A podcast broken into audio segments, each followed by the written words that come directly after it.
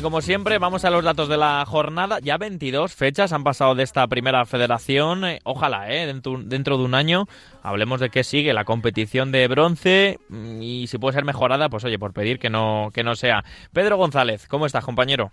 Hola Rafa, pues muy bien, aquí estamos. Bien, ¿no? Bien, a ver, vamos a empezar a hablar un poco de la jornada 22, de lo que ha ocurrido en el fin de semana, porque vamos a empezar hablando de la balompédica linense que cayó 2-3 ante el Linares Deportivo. Pedro.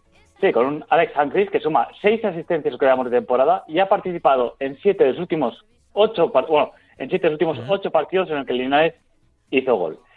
Y la balona que no perdía en casa marcando dos goles desde hace casi, casi seis años, en noviembre del año 2016, 2-5 contra el Mérida. Venga, saltamos al grupo segundo porque hay que hablar del empate a dos entre el Real Unión de Irún y el Intercity.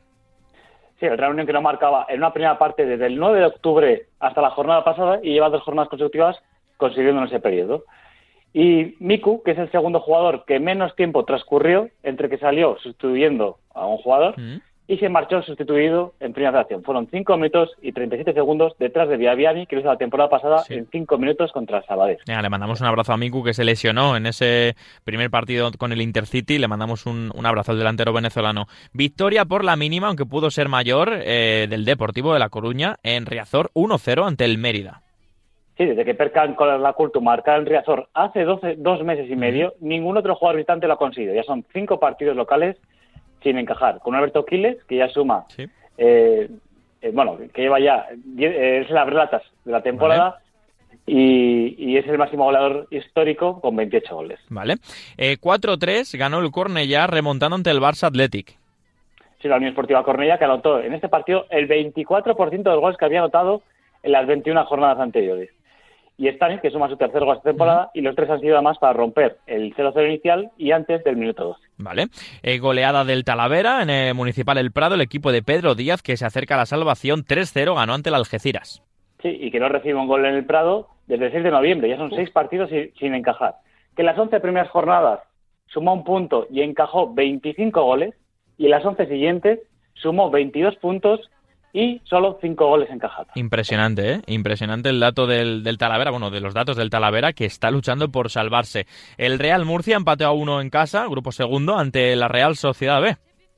Sí, con Alberto Toriz que anota en su debut en primera con el Real Murcia y la Real B que ha sumado ocho puntos gracias a goles a partir del minuto 85. Vale.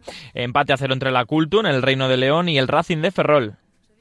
Sí, con un Salvi y Gazaniga que junto a Guille Vallejo son los porteros de primera federación con más porterías a hacer esta temporada. Llevan 10 los tres porteros.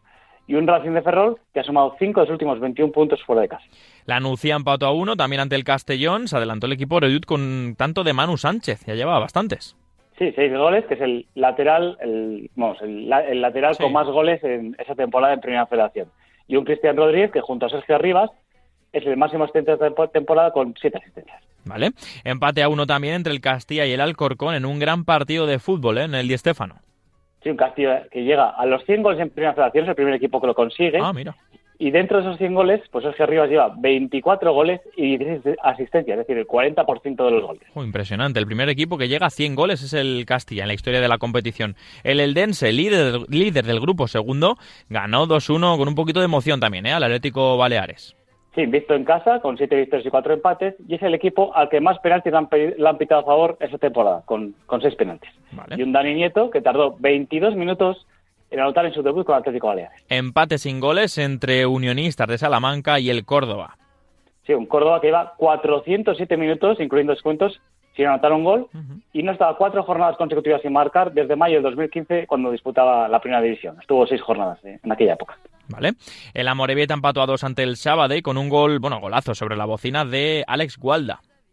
Sí, además, los dos últimos goles de Alex Gualda han sido a partir del minuto 90 y les ha servido además para sumar tres puntos. Además que el sábado es el equipo con más goles de falta directa esta temporada con tres y desde el inicio de la competición con cuatro. Y además que los cuatro con cuatro goleadores diferentes. Vale, menuda victoria ¿eh? del Ceuta 1-0 en el Alfonso Murube ante el Fuenlabrada que está en descenso.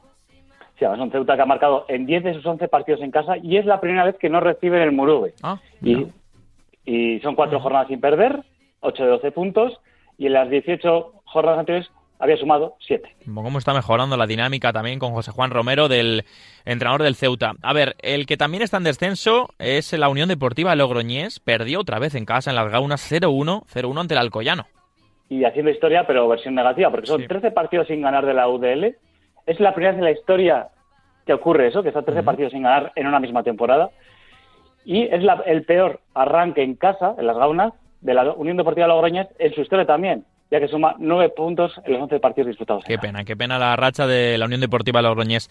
Eh, ganó 1-0 otro de los equipos revelación, este es, en este caso es el Celta de Vigo B, ganó 1-0 en Balaídos ante el Pontevedra. Con 19 de los últimos 21 puntos, el mejor equipo de la categoría las últimas 12 jornadas con 26 puntos y el lateral juvenil Javier Rodríguez que ha disputado, fíjate, cinco partidos en primera federación pero es que ya lleva tres goles y dos asistencias. Madre mía, no sé si mejora lo de Lucas Pérez, no, no, porque no llega, no llega a cuatro goles. Bueno, no sé la cuenta cómo estaba. Cuatro goles lleva, sí. Cuatro goles, ¿no? Vale. Eh, empate a cero entre el Nastic y el Bilbao Athletic. Eh, el Nastic que no pataba a cero en dos partidos seguidos en casa desde enero del año 2011 en segunda división. Y el Athletic que no dejaba su portería a cero fuera de casa desde el mes de octubre. Venga, hay un par de detallitos también de otro empate a cero. Fue en el nuevo Vivero, 0-0 ante el Rayo Majadahonda seis jornadas sin perder del Badajoz, dos victorias y cuatro empates, y el Rayo Majadahonda que ha sumado en seis de las últimas siete jornadas. Vale, y victoria por la mínima en mata piñonera del Sanse, gol de Pedro Benito ante el San Fernando. Su sexto gol, ya más cumpliendo la ley del ex, y es que desde la llegada del Lobo al banquillo del Sanse suman siete de nueve puntos y solo un gol encajado que fue de penalti la jornada pasada. Vale. Eh, la Sociedad Deportiva Logroñés, otro de los equipos revelación, en este caso en el grupo segundo, cerquita de playoff, ganó 0-1 en Tajonar ante Osasuna Promesas. Sí, que además la Sport ha sumado en seis de sus últimas siete salidas y es el equipo del Grupo 2 que más puntos ha sumado en las últimas diez jornadas con 19. Vale, y vámonos por último a los pajaritos porque perdió derrota importante y dura ¿eh? para el Numancia en casa ante el Calahorra.